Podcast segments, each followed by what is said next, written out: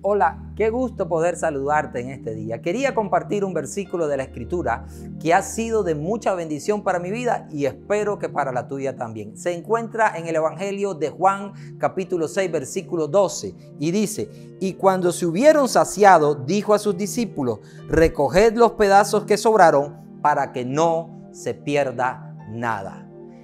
Esa fue la orden que Jesús dio a sus discípulos una vez que hubo alimentado a más de cinco mil personas con cinco panes y dos peces. La pregunta es, ¿acaso no podía Jesús volver a hacer un milagro como ese? Y eso revela un poco el corazón de Dios para con nosotros. Él no desea que nada de lo que ha puesto en nuestras manos se pierda. Por eso Él dijo a sus discípulos que no se pierda nada.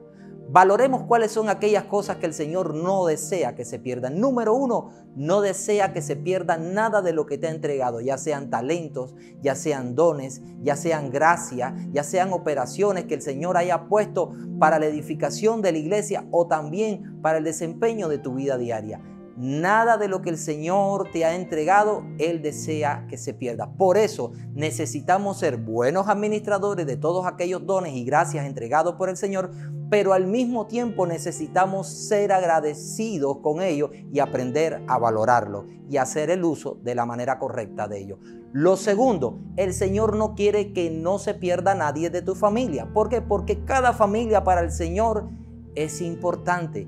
Cada familia tiene un propósito especial y es a través de la familia que Dios le dará continuidad a su legado generacional. Lo tercero, Dios no quiere que se pierda ningún ser humano. Por eso entendemos a través de la escritura que hay dos destinos eternos. Uno es para salvación y otro es para perdición. Pero mientras vivimos tenemos la oportunidad de a dónde iremos por la eternidad, de decidir a dónde iremos por la eternidad. La escritura dice, Juan capítulo 3, versículo 16, porque de tal manera amó Dios al mundo que ha dado a su Hijo unigénito para que todo aquel que crea en Él no se pierda. El deseo del corazón es que nadie se pierda, sino de que tenga vida eterna. Entonces hoy podemos tomar una conclusión y decir, bueno, Dios no quiere que nadie se pierda y que no pierda nada de lo que Él ha puesto en mis manos. Entonces, si hoy en día no has tomado esa decisión y estamos haciendo un cierre de año, es bueno que hoy puedas cerrar el año tomando una decisión sabia y decirle, Señor Jesús, quiero que vengas a mi corazón. Yo te quiero recibir como el Señor y Salvador de mi vida. Que el Señor Jesús te bendiga.